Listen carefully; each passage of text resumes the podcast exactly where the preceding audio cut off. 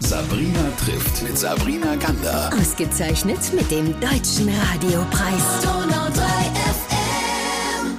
Ich freue mich sehr, dass wir heute mit einer tollen Person hier im Studio zu tun haben, die so viel Power hat und genau darüber sprechen wir auch gleich. Sie ist Bestseller-Autorin, sie ist Aktivistin, wenn man mal so ein bisschen das Internet durchforstet. Sie macht seit 21 Jahren ein besonderes Herzensprojekt. Und ich freue mich, dass wir heute miteinander sprechen über die Sachen, die sie vor allem gerade sehr bewegen. Bei mir ist heute Renate Hartwig. Hallo.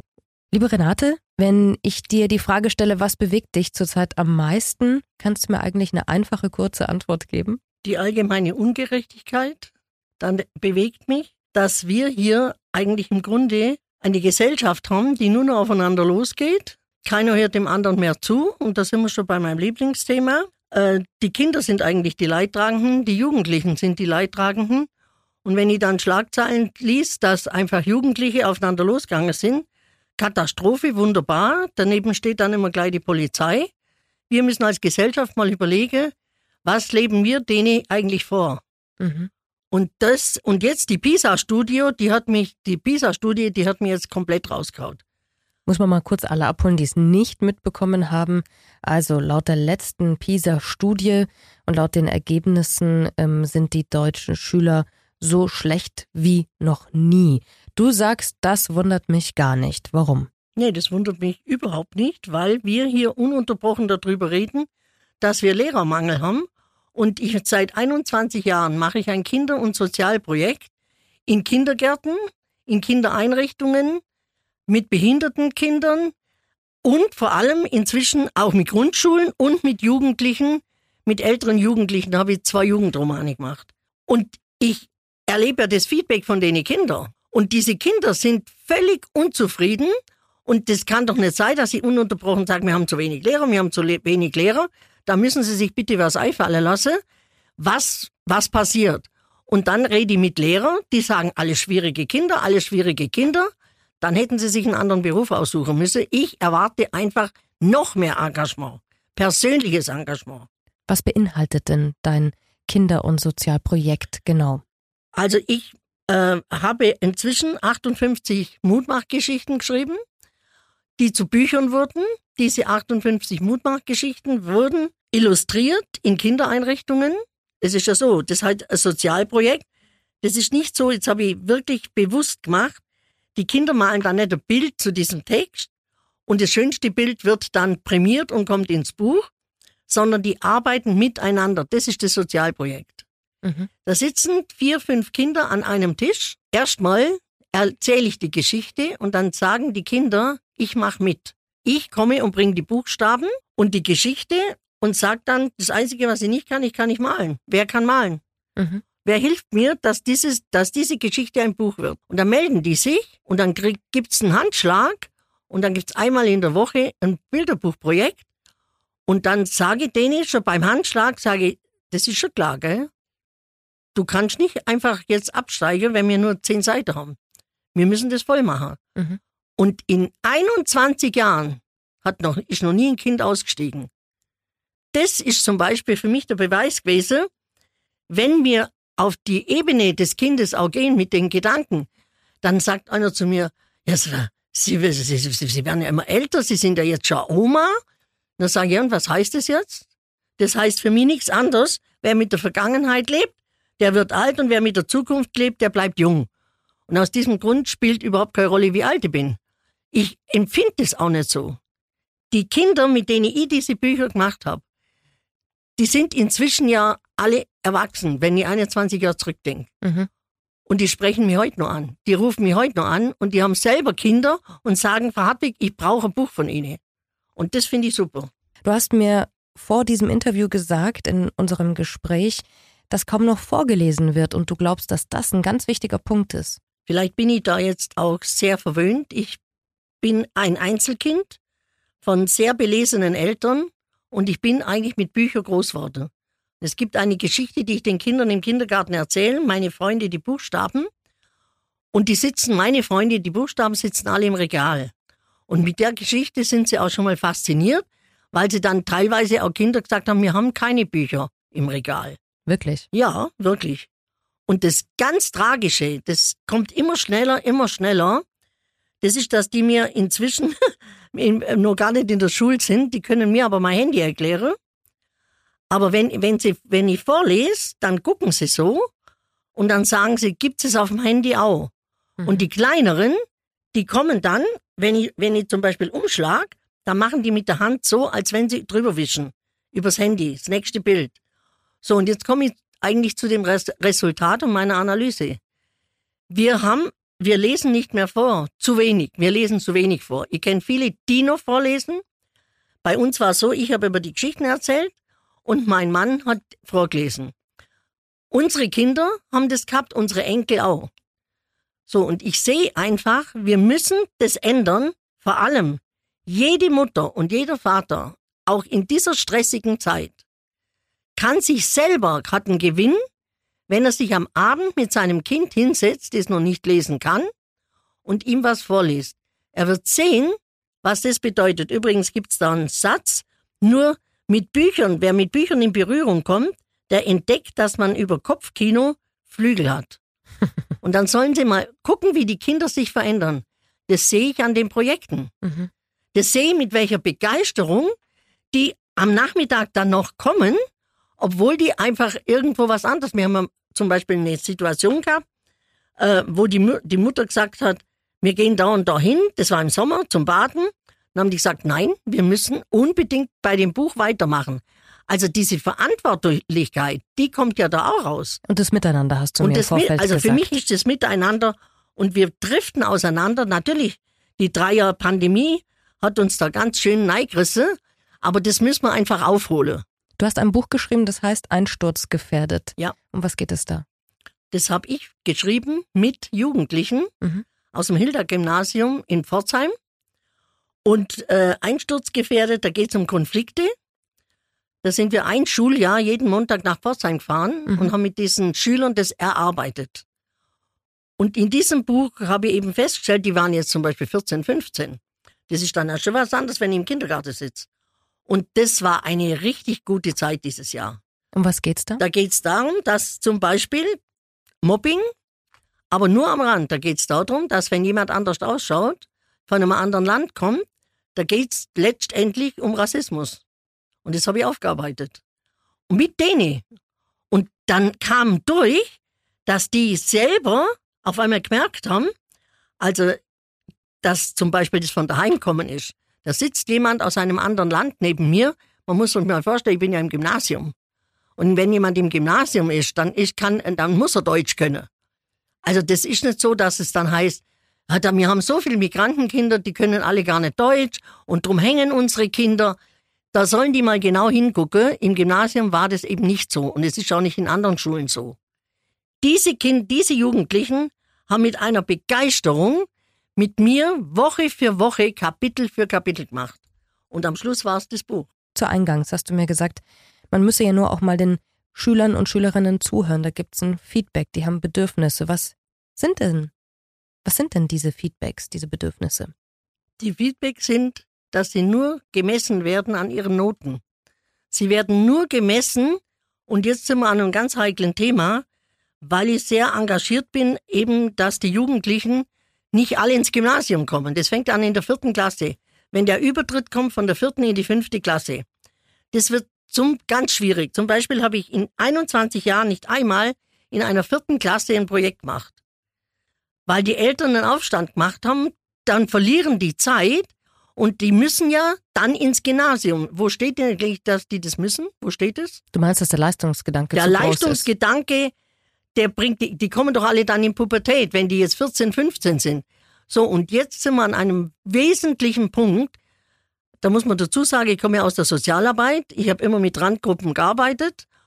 Und dann stelle stell ich jetzt fest, dass zum Beispiel jemand sagt, äh, ist, Entschuldigung, aber ich bin nur in der Mittelschule. Inzwischen sagen sie schon, ich bin nur in der Realschule. Und dieses nur, das müssen wir als Gesellschaft rausradieren. Jemanden, der nach einer solchen Ausbildung einen Handwerksberuf erlernt, der schämt sich teilweise. Habe ich erst diese Woche mehrfach gehabt. dass die sagen, das geht nicht, ich muss jetzt eine weiterführende Schule geben. Mein Kind geht jetzt nach dieser Mittelschule, neunte Klasse, zehnte Klasse, wenn es dann ein, ein qualifizierter Hauptschulabschluss sein soll, geht er dann in eine Privatschule, um nochmal was zu machen. Der wollte Gärtner werden, der darf nicht Gärtner werden. Der andere, der findet Autos super. Die müssen sich, letztendlich müssen wir als Gesellschaft uns umdrehen und vor allem auch die Eltern. Die dürfen sich nicht schämen, wenn ihr Kind sagt, ich will irgendeinen Beruf erlernen. Also ich glaube, die Frage, die ich jetzt stelle, die kann ich mir eigentlich fast selber beantworten aus deinem Mund. Du wärst eindeutig für eine Bildungsreform. Äh, Total. Aber ich würde natürlich dann, ich wäre natürlich äh, kein Gute, gell? Ich würde als erstes, und ich weiß, dass ich jetzt ein Fass aufmache, wo ein großer Schrei durchs Land geht, und ich sag's trotzdem. Wir sind das einzige Land, das einzige Land auf der Welt, wo Lehrer verbeamtet sind. Und da liegt ein ganz großes Problem. Warum? Ganz einfach, weil die sagen, ich bin hier sicher. Ich meine, äh, das wäre eigene Sendung, was ich alles mitkriege, auch von jungen Lehrern und warum sie Lehramt studieren. Weil Da sie sicher ich- sein wollen, meinst du? Da, junge Frauen sagen zu mir, ich mache jetzt Lehramt, wart, bis ich beamtet bin und dann kann ich in Ruhe meine Familie, dann, habe ich in, dann bin ich sicher in der Rente und ich habe nur Halbtagsjob. Dann habe ich gesagt, halt, stopp, das ist kein Halbtagsjob. Ihr müsst euch ja vorbereiten. Aber diese Zeitraster, die da angenommen werden, das sehen die gar nicht. Und diese Jammerei dann immer, dass sie so wahnsinnig überlastet sind. Natürlich sind sie überlastet. Aber die müssen sich ja aber dann auch selber wehren. Ich höre immer nur die Leute, die dann die Lehrer vertreten. Und ich höre immer nur, wir brauchen mehr, wir brauchen mehr. Ich glaube, in, in Sachsen hat man das mal, oder in Thüringen hat man dann die Verbeamtenschaft weg und hat gesagt, nee, die sind angestellt. Und dann sind alle gegangen. Also dieser Sicherheitsaspekt mit dem Verbeamten heißt nicht, dass wir eine bessere Bildung haben. Nur weil da vorne jetzt verbeamtete Lehrer stehen. Und wir müssen trotzdem noch ganz kurz eine Lanze brechen für alle Lehrer und Lehrerinnen, die sehr engagiert sind. Ich kenne da nämlich auch welche, die Ich da auch. wirklich ganz Ich viel auch. Herzblut, du auch Ja, eben. natürlich. Das wollen wir nicht ähm, ungesagt lassen, aber ist sicher ein Diskussionspunkt. Du gehst seit 21 Jahren in Kindergärten, in Schulen, liest vor Geschichten und Kinder können dazu ihre Bilder zeichnen, die dann ja auch gedruckt werden. Die Bücher gibt sind 58 an der Zahl mittlerweile. Ähm, dazu gibt's aber auch Romane von dir und du wirst auch nicht müde, glaube ich, ähm, dafür einzustehen, dass vor allem die Kinder bisschen mehr in den Fokus wieder gerückt werden und dieser Leistungsgedanke wegkommt. Warum bezeichnet man dich eigentlich als Aktivistin? Das liegt wahrscheinlich irgendwie in meiner Biografie. Ich meine, hier hab, äh, die meisten kennen mich aus einer Zeit, wo ich mich elf Jahre äh, mit der Technologie von äh, Scientology auseinandergesetzt habe und bin nicht müde geworden, einfach letztendlich die Technologie, nicht die Menschen, sondern die Technologie, was das mit uns macht als Gesellschaft. Dann habe ich sechs Jahre das Gesundheitssystem auseinandergenommen mit vier Büchern. Äh, und dann habe ich mich jetzt mit dem, mit dem Alter auseinandergesetzt. Das ist ja hochinteressant. Ich mache die eine Hälfte mache ich Kinder und Jugendliche und die andere Hälfte mache ich Altersdiskriminierung. Die haben wir nämlich auch. Und vor allem den, äh, mein, mein äh, Roman Erbschleicher und sonstige Verwandte ist ein Tatsachenroman. Und das Feedback da sehe ich ja, das sind ja dann Großeltern teilweise, die sich melden. Und denen sage ich dann, ihr müsst euch mehr um eure Enkel kümmern. Also ich hätte gern so eine Verbindung, so einen Schluss zwischen Großeltern und Enkel. Wenn wir Großeltern uns mehr engagieren würden für unsere Enkel und einfach nicht sagen, okay, geh mit dir mal Eis essen oder keine Ahnung, was ich mache, sondern wirklich engagieren an der Schule oder dann diese jüngeren Eltern, die dann einfach völlig überfordert sind, weil sie arbeiten müssen, weil sie Existenzängste haben. Das haben wir doch jetzt alle.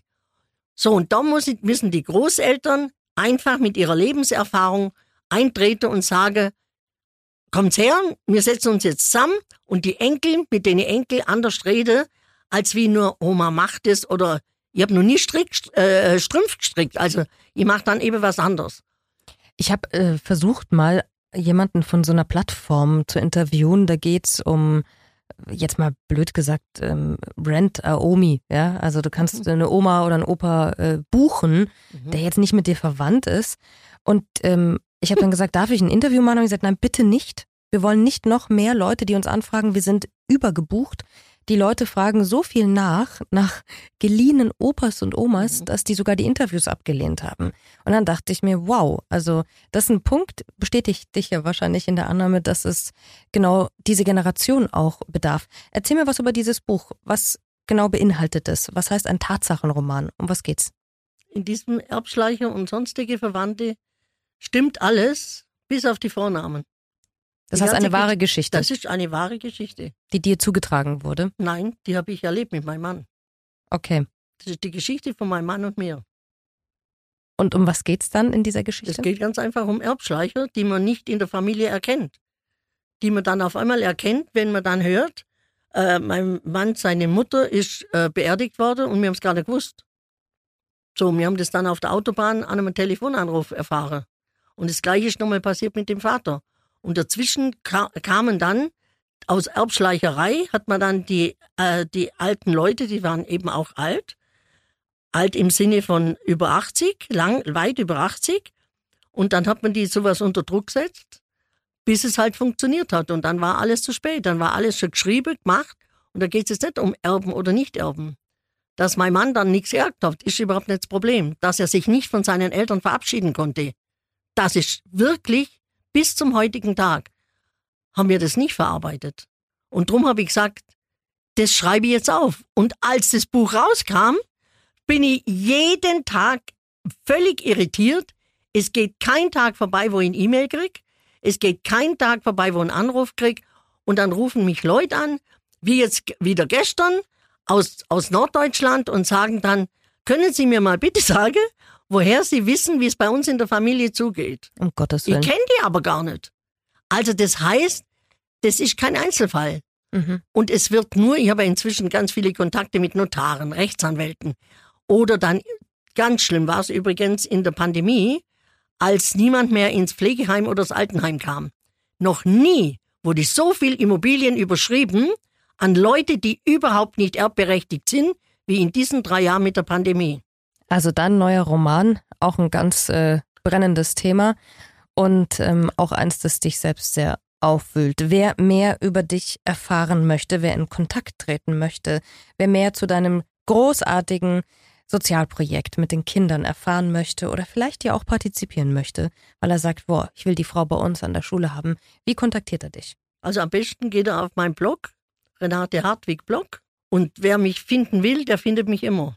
Danke, Renate, dass du dich so engagierst in unserer Gesellschaft für so viele unterschiedliche Themen und auf dass dir diese Power nicht ausgeht. Renate Hartwig war heute Danke. bei mir. Danke dir. Sabrina trifft ein Leben in 60 Minuten mit Sabrina Gander. Ausgezeichnet mit dem Deutschen Radiopreis. Donau 3